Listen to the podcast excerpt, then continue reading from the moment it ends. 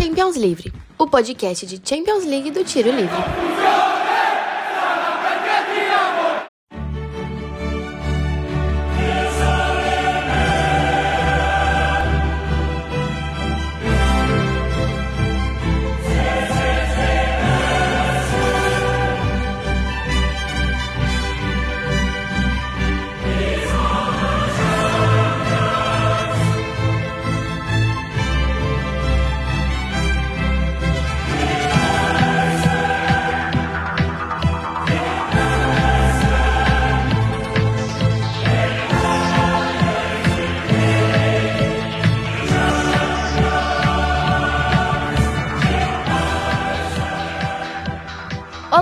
Ouvinte, como vai? Esse é o Champions Livre, o podcast de futebol europeu do Tiro Livre. Meu nome é Mariana Gulo e hoje estou ao lado dos meus amigos Felipe Domingos, Bruno Stocco e Felipe Pirovani. E aí, gente, tudo bem com vocês? E aí, Mari, meninos e ouvintes, como vão? Meu nome é Felipe Domingos e eu já tava contando as horas para gravar mais um podcast.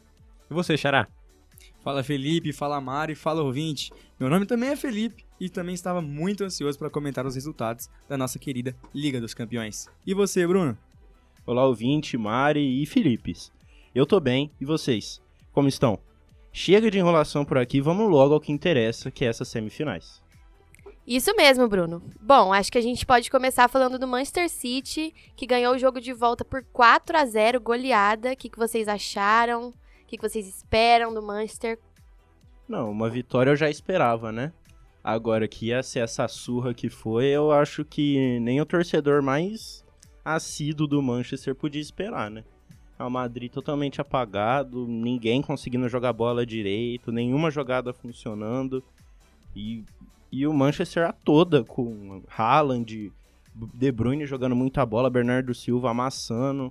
Foi, foi difícil de assistir esse jogo pro fã do Real Madrid, viu? Eu que não sou, achei legal. Eu achei bem uma revanche, assim, entre aspas, pelo ano passado, 4 a 3 aquele jogo histórico, virada histórica na semi do ano passado. E eu tô vendo muito potencial no Manchester. Será que vem aí um título inédito também? Chegou uma vez na, na história, na final só, né? Sim. Com dois anos atrás contra o Chelsea. E agora chegando de novo.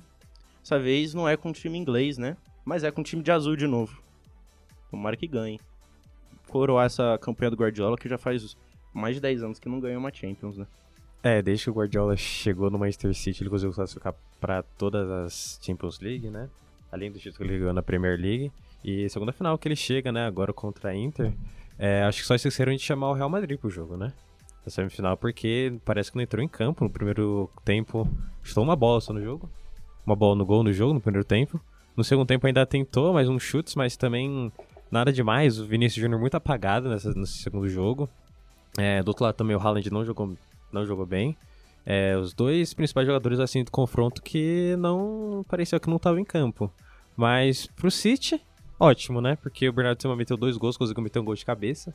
Com o tamanhozinho dele, né? O alto Bernardo Silva. O altíssimo Bernardo Silva. O Akanji e o Álvares ainda fecharam o placar, né? E assim, acho que com certeza foi uma revanche, né? O Guardiola falou que não, que ele não tava pensando nisso, sei lá o quê, mas. Pô, com certeza você entra com, com um sangue a mais no olho, né? Não, ainda mais ele que treinou o Barcelona, né? Já tem a rivalidade no sangue, treinou, viveu o Barcelona tanto tempo, jogou lá a carreira inteira, capitão, tudo, vai falar que não tem raiva do Real Madrid, é loucura, né? Não, e o que eu mais achei surpreendente é que o Real teve só três finalizações no gol foi um Real Madrid que a gente não conhecia, assim. A gente estava com expectativas muito altas e não foi o que a gente viu. Mas eu acho que do Real a gente pode dar um destaque pro Courtois. O que, que vocês acham? Melhor da posição. Gol, né? Mas eu acho que apesar de tomar a goleada, melhor da posição atualmente. E merece um destaque. Não, eu concordo. É, eu acho que ficou muito surpreendente esse resultado depois do jogo de ida, que foi bem pau a pau, né? Apesar do Real ter jogado em casa, e a gente sempre esperar uma vitória do Real quando é em casa, o jogo de ida foi um baita jogaço. Inclusive contou com um gol ilegal de Manchester City, né? Polêmica. Mas foi legal mais ou menos também, porque a saída de bola foi na lateral, foi muito antes do gol acontecer. Mas o Real foi muito apático nesse jogo de volta. É até ironia, né? Dar o título de melhor da partida pro Courtois, que tomou quatro gols, Mas é a realidade. Ninguém jogou nada no Real Madrid. Vinícius Júnior completamente apagado e é, era o jogador em que o Real botava suas esperanças por ser o melhor jogador da temporada para o clube. Mas foi um Real totalmente estranho. O Real Madrid que no primeiro jogo ele jogou desfalcado, né? Porque ele jogou sem o Éder Militão, é, jogou o Rudiger. O Rudiger até falou que esperava que jogasse o jogo da volta, mas o Militão acabou voltando e mesmo assim eles acabaram tomando 4 a 0 Real que vai sair dessa temporada sem nenhum título, né? Ele ganhou a Supercopa da Ah. Espanha. Que não vale nada, né? Na Copa do Rei eles ganharam. Copa do Rei, acho que o Barcelona deve ter uns 4 títulos nos últimos 3 anos, pra você ter noção. Mas o Barcelona foi campeão absoluto da La Liga. E sair sem a Champions, que acho que era o título que o Real mais contava essa temporada pra ter um nome, é algo bem decepcionante pra essa temporada do Real. Ah, o Real ganhou o Mundial de Clubes também, né? Não foi contra o Flamengo, mas ele ganhou o Mundial de Clubes. Mas eu acho pode que as esperar- expectativas eram Champions mesmo. Ah, com certeza. Porque assim, na verdade, Manchester City e Real Madrid era jogo pra final. Foi uma final antecipada. Mas eu, por exemplo, tava com a fé no Real Madrid. Eu venho dizendo que a Inter de Milão vai ser campeã. Esse negócio de final antecipada aí, sei não, hein? A Pra- Inter é campeão, o Lukaku fica o melhor do mundo? Com certeza. Não. Agora, agora é verdade, trazer esse assunto à tona que foi uma pauta né, no nosso último episódio, que é agora, sem Vini Júnior disputando a final da Champions League, Haaland melhor do mundo, com certeza ou não? Com Messi certeza. vai ganhar, né? Não, desse ano. Se o Manchester City foda é ganhar a a, Champions, com certeza é do Haaland. Melhor do mundo. Eu acho que vai ficar pro Haaland também, viu? É, acho que não tem como fugir dele. Ainda mais que o City ganhou a Premier League, a gente tem que comentar disso. Uhum. É, no, no último episódio que a gente gravou, ele ainda estava atrás do Ele Arsenal, estava né? Atrás do Arsenal. Mas agora já foi City campeão. Agora campeão da Premier League com o Haaland batendo todos os recordes de gols possíveis e impossíveis para o campeonato inglês, o mais difícil do mundo. Em cinco rodadas, o City conseguiu tirar a, a desvantagem de cinco pontos e botou oito na cabeça do Arsenal. Não sei o que aconteceu com esse time. No final do ano passado, eles estavam bem constantes, mas aí durante oito, nove meses, o Arsenal manteve uma média muito boa de ataque, de, de defesa. Num geral, todo mundo jogando muita bola. Chegou agora nos últimos jogos e penou pra ganhar de lanterna, penou pra ganhar de qualquer um. E aí o City que manteve, né? Manteve não, ele cresceu, né? Final do, do meio do ano pra cá, meio do ano, meio da temporada pra cá, ele cresceu muito, conseguiu encaixar o estilo de jogo ainda mais com o Haaland. E aí, pô, ninguém segura mais esse time, né? Que convenhamos que a final que vai ser com a Inter, no- na outra semi que a gente vai comentar já já, não, não é um desafio tão grande quanto as outras fases que o Manchester City passou na, na Champions e nem de tudo que ele enfrentou na Premier, né? Eu acho que dá pra gente trazer uma polêmica aqui, uma pergunta pra vocês. O City estaria onde está hoje em dia sem o Haaland? Teria chegado à final? Teria conquistado tudo que conquistou sem Haaland? É, Eu dif- é difícil falar porque eles conquistaram muita coisa assim, Haaland, né? A real é que o City, mesmo sem o Haaland, já é campeão inglês há muitos anos. E, mas eu acho que o Haaland é um fator diferencial para essa campanha do City, principalmente na Premier League. Na, na Champions League também, né? Ele vem quebrando absolutamente todos os recordes também na Champions League. Ele tem agora é o jogador com mais gol na fase de grupos da história. E mas é difícil você falar que o time só tá onde tá por causa do Haaland. Eu acho que o Haaland é um fator que chegou pra agregar em um time que já tinha potencial pra ser campeão de tudo que disputasse. É, até porque chegou na final da Champions, né? Duas temporadas atrás. Com basicamente o mesmo time. E perdeu ano passado pelo próprio Real Madrid lá por 4 a 3 assim, num jogo de um em um milhão que o Real Histórico. Madrid nunca mais vai fazer. Sim. Então acho que ele poderia sim ter chegado na final, porque eu acho que a principal valência do Manchester City não é talvez o elenco. Talvez seja muito mais a tática técnica do próprio Guardiola, que ele coloca em campo, com todas as modificações que ele acaba fazendo durante e até pouco antes do jogo, mudando, mudando peças, posicionamento de jogadores. Então eu acredito que o City chegaria sim na final e tem mais chance agora contra a Inter, talvez, do que tinha contra o Chelsea dois anos atrás. Eu também acho.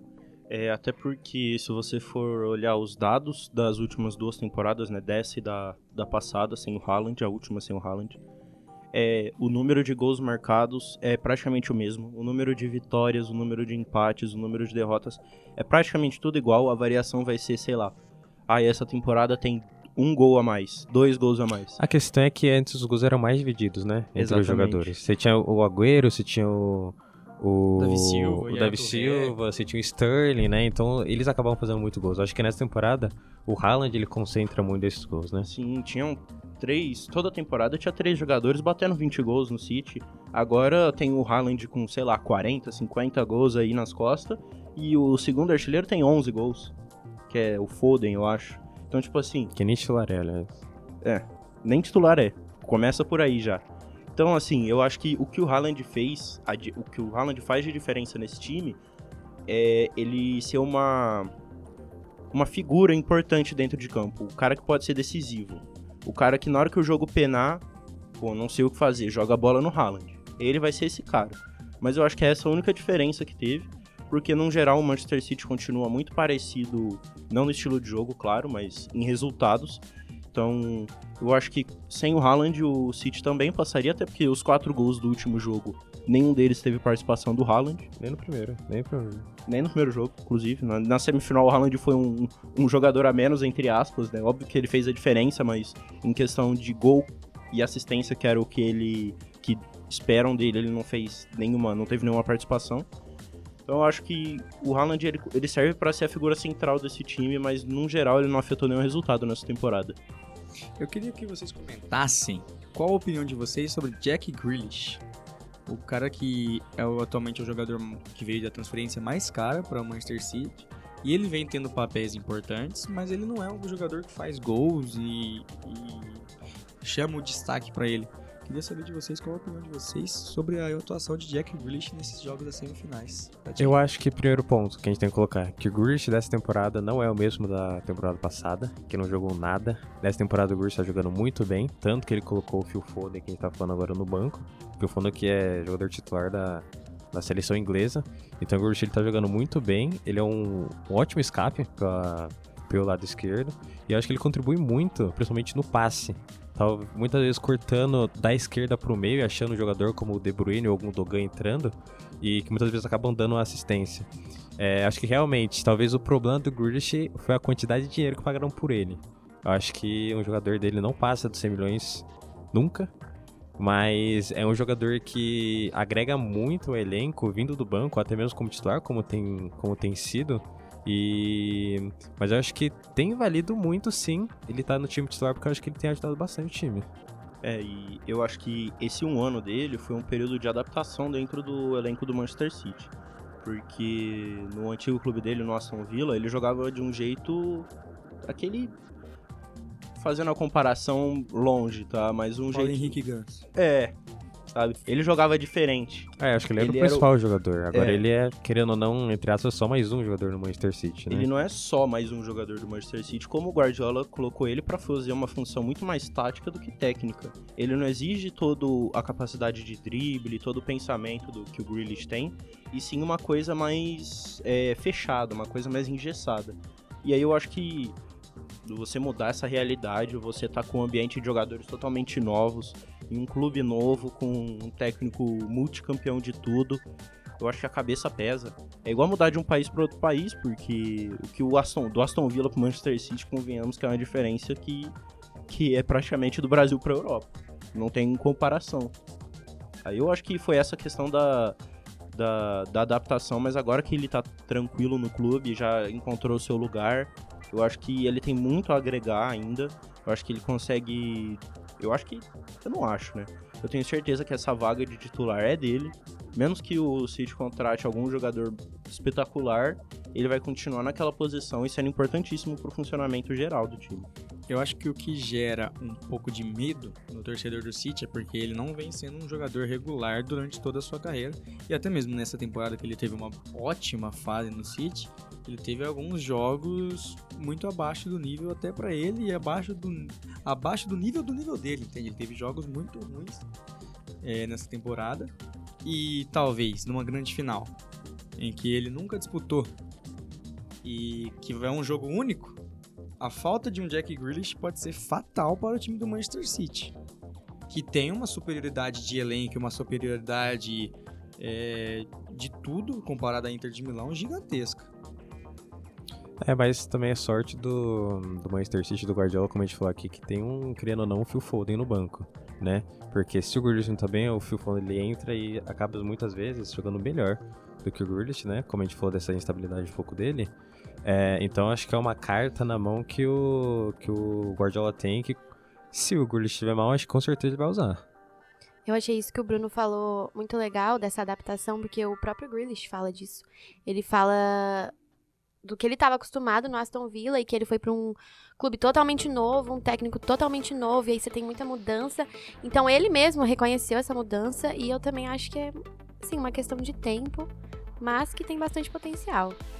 E acho que agora a gente pode também falar do que o nosso querido Pirovani falou no último episódio, Milan e Inter. O que, que você achou do resultado? Pra mim, óbvio, né? Pra mim deu óbvio. Vocês apostarem em Milan, não sei como. Pra mim, Inter sempre superior. Eu digo e vou repetir para todas as pessoas, Giroud para mim é o jogador mais superestimado que eu já vi na história. A gente tem uma comparação, para mim Giroud é muito abaixo de jogadores como Aubameyang, por exemplo. De e acordo, assim, de acordo. E assim, para mim deu óbvio, né? Milan que teve no primeiro jogo dominou, né, em posse de bola. Ou seja, aplicou o dinizismo. Porque teve 58% de posse de bola e dois chutes ao gol. Então, eu acho que para mim deu óbvio. Inter vem muito forte. E... Não, e a Inter também chegando na final depois de 13 anos. Bastante tempo. última final em 2010 contra o Bayern. Então dá pra gente ter bastante expectativa. Apesar do time que o City vem, acho que a gente tem um colega aqui que tem bastante expectativa na Inter. Ah, eu, pra mim, esse, essa Inter, ela se compara muito é, mentira, compara nada com o time de 2010. Tô só mentindo aqui. Porque... Não, mas se você parar a pensar, nas duas ocasiões a Inter chegou como, como não favorita, né? O Bayern com certeza era favorito em 2009 e agora o Manchester também. Então, assim, a ocasião, a situação é bem parecida também, se você parar pra pensar. É, se você parar pra pensar, o uniforme dos dois times também era muito parecido, né? Assim, o da Inter de 2010 e o da Inter agora, ah, é. exatamente é. igual, né? Dá pra finge até que é o mesmo clube, né? Às vezes a gente acha que até que é o mesmo clube. Não, se manda os jogos no mesmo estádio. Como é que não é parecido o time? Ah, você tá brincando comigo. Mas falando sério agora, é, eu acho que esse time de agora ele não tá tão preparado. Eu acho que não é o melhor Inter, a melhor Inter nas, nos últimos três anos. Por, por exemplo, quando ganhou a Liga Italiana, dois anos atrás, era um time melhor do que o de hoje. O Lukaku e o Lautaro eles estavam é, fazendo uma dupla muito boa essa temporada, quando um tá numa fase boa, o outro tá na fase ruim, eles não se encaixam, não conseguem trabalhar, trabalhar bem juntos, não tá legal. É, o time, o meio do time não tá tão ajeitado quanto tava antes. Por mais que tenham grandes jogadores que atuam nesse time, como o Tchalianoglu, que eu sou muito, muito fã. É, eu acho que a organização dele não tá muito legal. E eu acho que essa é a principal parte do time que vai penar pra, para ganhar do City na final, porque contra o Milan já mostrou que não tem como controlar a bola. É um time que se defende e, e torce para uma bola na área, torce para um contra-ataque, porque trabalhar jogadas é muito difícil. E nesse quesito, eu acho que é muito difícil de você ganhar do City, sabe? A organização defensiva deles em contra-ataque é muito forte. A gente viu isso contra o Real Madrid. O Real Madrid tem um contra-ataque apenas com o Rodrigo e Vinícius Júnior, né? Então, se você para um contra-ataque desse, você para um contra-ataque do Lukaku e do Lautaro Martinez. O Lukaku que começou no banco, né? Os, últimos, os dois jogos das semifinais ele começou no banco deu espaço pro Diego. Inclusive fez o, fez o gol no, no primeiro jogo, né? No jogo de ida. E, e o Lautaro Martinez fez o segundo gol. Mas eu queria comentar da atuação de Henrique Mkhitaryan. Jogador que fez muito sucesso no Borussia Dortmund né, nos anos ali 2012, 2013 e até 2014. E depois ele, se, ele foi meio apagado, né, em passagens como no Manchester United e entre outros clubes. Porém, vem recuperando seu bom que jogou no São Paulo, né? Na categoria de base, aliás. Mkhitaryan que jogou no São Paulo. A melhor base do Brasil. Segunda melhor, né? Primeira é todas as outras, aí, aí depois São Paulo. São Paulo. É. Mas o Mkhitaryan, pra mim, sempre foi aquele... Apesar de não usar a camisa 10, ele era um 10 clássico. Ele sempre foi um jogador que não corria, mas ele armava o time. Aquele Borussia 2013 que chegou na, na final da Champions era um absurdo com ele. E vem recuperando seu bom futebol. Fez até gol, né? No jogo de ida. É um jogador que eu boto muita fé, caso. para comparar com o Jack Grealish na final. Caso o Jack Grealish comece o jogo apagado e Mkhitaryan jogue como ele vem jogando, pode ser o diferencial para a vitória do Inter, da Inter, né? Nessa Champions League. Então, como o Bruno falou, né, que sobre a questão defensiva do Manchester City, talvez a Inter explore da mesma forma que o Chelsea explorou é, na final de dois anos atrás, que fez um gol com o Havertz no contra-ataque, né? Então a Inter pode também querer usar desses aspectos, né? O Lautaro Martinez acabou marcando essa final, então quem sabe ele tá numa boa fase e acabe fazendo de novo. E também tem jogadores como o Mkhitaryan que podem dar um toque de técnica, um toque de magia na, na equipe e fazer com que eles vençam. É, eu queria destacar outro jogador, o jovem jogador italiano, uma das esperanças para essa volta da Itália, que está sendo pintada há tanto tempo e que está na fase péssima, né? Que é o Barella. Barella, um ótimo jogador. Ele é um dos principais nomes desse time do, da Inter, até porque no ataque o Lautaro e o Lukaku, como eu falei antes, quando um tá bem o outro tá mal. Então, sempre é um jogando, o outro no banco. O Dzeko, pô, já tá com 38 anos nas costas, já não é o mesmo cara de, de 8 anos atrás da Copa do Brasil, sabe? Então. Da Tá certo, Copa do Brasil. É, Copa, Copa do Brasil, Brasil é. sim. Copa do Mundo do Brasil, né, no caso, né? Mas ele não, ele não tem toda aquele, aquele, aquela força física. E o Barella, ele dá um toque especial no time porque ele é um cara que é muito forte na marcação. Ele consegue achar uns passes verticais muito bons também. Inclusive, é o capitão da seleção italiana, foi no, na última partida. Então, o cara ele entende muito de bola e eu acho que esse time da Inter tá sendo muito levado por ele também, além do, do Mkhitaryan e do meu carinho especial pelo Blue, né? Mas ele não tem feito tanto, eu, eu assumo isso aí. Que eu acho que esse meio de campo da Inter vai ralar, muito. E o que, que, vocês acharam do jogo? Eu achei meio morninho. Foi um jogo bem morno mesmo, né? Eu acho que o Milan tentou chutar várias bolas no Naná, mas ele acabou fechando o gol o Nanak, como a gente falou do Courtois, que foi o melhor jogador da partida, acho que o Naná também foi, né? E quando o goleiro é o melhor jogador da partida, a gente acaba vendo um, um pouco do que foi do que foi o confronto. É, porque teoricamente, né, como eu falei do dinizismo, o Milan ele controlou a partida inteira, né? Mas se for somar os dois jogos, a Milan teve um total de três chutes ao gol. E nos dois jogos teve uma superioridade de posse de bola de mais de 10% mais de 15% sobre o time da Inter de Milão. O, eu acho que o fator crucial para a Inter ter ganhado é, essa semifinal foram os dois jogos, os dois gols, perdão, os dois gols feitos logo aos primeiros 10 minutos da partida no primeiro no jogo de ida, né? Porque quando você toma um baque tão forte assim no futebol, um gol aos 8 minutos e um gol aos 11, é difícil você se recuperar. Mesmo que você seja um time como o Milan, que tem jogadores como Rafael Leão, Brian Dias, jogadores que são novos, teoricamente, mas já têm uma grande maturidade futebolística, é difícil você conseguir recuperar um placar que foi tomado tão rapidamente. Então eu acho que o que foi crucial para Milan conseguir a classificação para essa final da Champions League foram os dois gols feitos logo no começo da partida no jogo de ida. É, assim como você falou de tomar dois gols no começo do jogo, eu acho que os jogadores eles perdem totalmente a cabeça. Eles não têm como, como manter, sabe? Tipo, o foco total no jogo. Eles ficam meio perdidos, meio desnorteados. Não tem como você ficar calmo numa situação dessas. Até porque você tá numa semifinal de Champions League, acabou de eliminar o líder do seu campeonato e tá enfrentando o seu maior rival. Então, assim, é uma, é uma doideira, é muita coisa passando na cabeça e a última delas é uma imagem de paz, né? Então, dá pra você, você sentia do sofá da sua casa como é que tava o, o jogo, o clima do jogo, e mesmo assim, dentro de campo, os jogadores nem pareciam que estavam jogando um derby, estavam numa nossa, parecia que tava tendo um passeio no parque, jogando com o sub-11, não estavam dando a vida igual os jogadores dos dois times costumam, né? Tem aquela clássica foto do Materazzi no, no Inter Milan que os caras encheram o campo de sinalizador E aí fumaça pra todo lado, o jogador correndo pra dentro do vestiário, acertaram o Dida com o sinalizador, e eles olhando lá aquela cena juntos, sabe? Aquele clima de rivalidade, a torcida estourando, e a gente não conseguiu ver nem a torcida presente nesse jogo, né?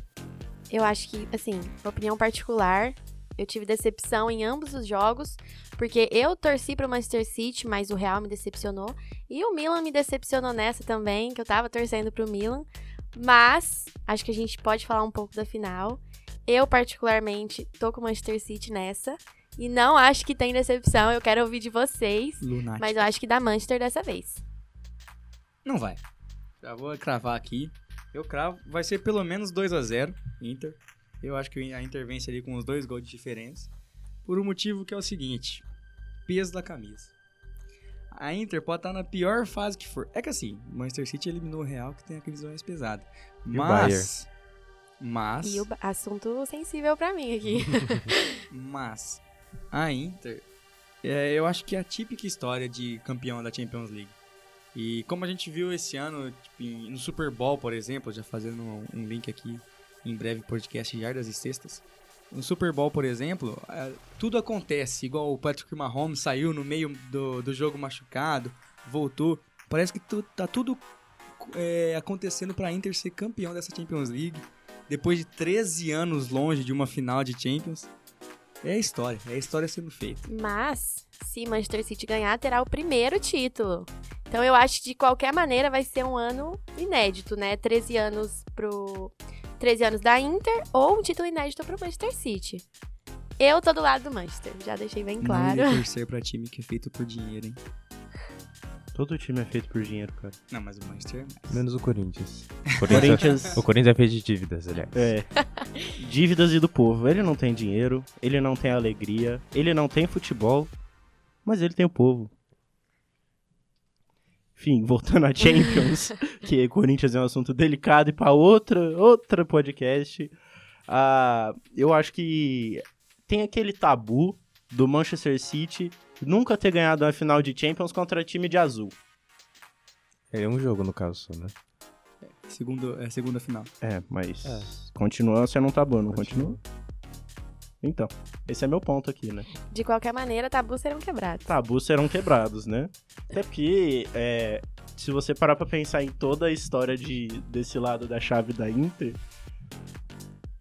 é, tá tudo muito estranho, porque o líder do campeonato, que tava tendo o melhor futebol da Europa, foi eliminado pelo Milan de maneira avassaladora. E o, o Milan na semifinal perdeu pra Inter, a Inter que teve um caminho relativamente fácil, né? É, relativamente fácil. Então, agora chegar na final e ver um time que subiu tanto o nível do, do Milan pro Manchester City pode ser um choque pra eles, então eu vou de Manchester aqui. Só queria fazer um parênteses. Teve um caminho fácil, sim. Pegou Porto e Benfica, né? Nas oitavas e nas quartas. Porém, na fase de grupos, pegou Bayern e Barcelona, né? A Milan... oh, perdão. A Inter de Milão era o terceiro força ali do seu grupo e chegou na final. Mas o Bayern, o Barça no começo do ano tava aquela nhaca. Não, não tava não. O Aquela- Lewandowski estava jogando muito bem, por exemplo. O Rafinha estava jogando muito bem. O Barcelona foi eliminado no último jogo da fase de grupos. Tá jogando, jogaram tão bem que foram eliminados até da Europa League, né? Ah, mas uma É. coisa é uma coisa, outra coisa é outra coisa, né? Ah, mas aí. Mas aí cadê o Lewandowski? Me prometeram que com o Lewandowski. E nada, né? O homem só funciona no Bayern de Munique. Infelizmente. Que pena, né? E você, Felipe Domingos? Eu acho que vai dar City. Bom, Então que temos não- três Cities e um Inter. A última vez que o resultado foi 3 a 1 contra a Inter, Felipe Provante se deu bem, né? Eu só digo, Felipe Pirovani, eu tenho contatos com seres superiores. E já, já, eu cravo, tá cravado aqui. Igual quando o Neto cravou o Dogma no Corinthians, eu cravo. Inter de Milão campeã da Champions League 2023. Bom, então a final é dia 10 do 6, vai cair num sábado, às 4 horas. E é óbvio que a gente vai trazer o resultado pra vocês e vai trazer um pouco mais dos jogos no nosso próximo episódio. Ó, e eu vou fazer uma promessa aqui, hein? Se a Inter ganhar essa final de Champions League, eu raspo a cabeça. É Nossa, calvo. ao vivo. Isso é. É. muito fácil pra um calvo falar. Eu acho que. Aí você tinha que Você fazer tem a que seta pintar de, de novo, azul. viu? Pintar Faz de a azul. seta de novo e pinta de azul. Eu vou virar o Wang De novo. de novo. De novo. É isso Então aí. veio aí, promessa. Não que vocês vão ver, né? Porque Eu vocês estão só escutando, mas. Não, mas elas O ouvinte eles, pode eles ficar podem acompanhar pelas Estaremos redes no nosso- sociais do Tiro Livre. Nos nossos Instagrams, arroba Tiro Livre UFO. Tá? Acompanhem lá. Provavelmente terá Bruno Estoco de cabelo raspado azul. E se a Inter não ganhar, de qualquer jeito a gente vai rapar o cabelo dele. Ou É, postar uma isso. foto de quando, a gente, quando ele entrou na faculdade e a gente fez o cabelinho de avatar dele. Então siga arroba Tiro Livre UFO no Instagram para conferir este diferença- momento. A diferença vai ser se vai estar azul ou não, né? E, e o rostinho belíssimo da minha pessoa, né? Aí já fica mais individual, mas eu gosto de acreditar que é belo.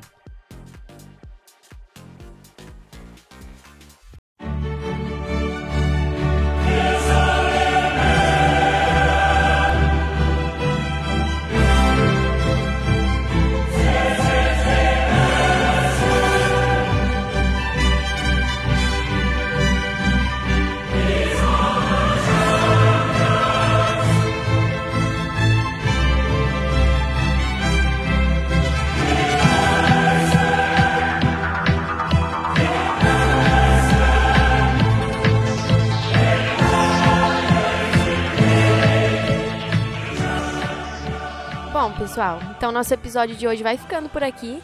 Muito obrigada por sua audiência em mais uma edição do Champions Livre. Lembrando que o nosso podcast vai ser a cada duas semanas, ou seja, dia da semana sim, dia da semana não. Também temos outras produções no Spotify, com podcast sobre vôlei, Fórmula 1 e muito mais. Não deixe de ouvir nosso programa semanal na Rádio Universitária FM 107,5. Estamos no ar toda segunda-feira, 8 horas da noite. Só avisando que essa edição foi produzida por Bruno Stocco, Felipe Domingos e Felipe Pirovani. Apresentada por mim, Mariana Gulo, com revisão de Elder Reis, edição de Andrei Gobo e apoio técnico de Yuri Gando. Muito obrigada pela participação de vocês, gente. É sempre um prazer falar de Champions League. Tamo junto sempre. É, queria dizer, Dali Inter e tchau, tchau. Valeu, rapaziada. Muito gratificante estar em mais um episódio. Até a próxima. Obrigado pela oportunidade. Tchau, tchau.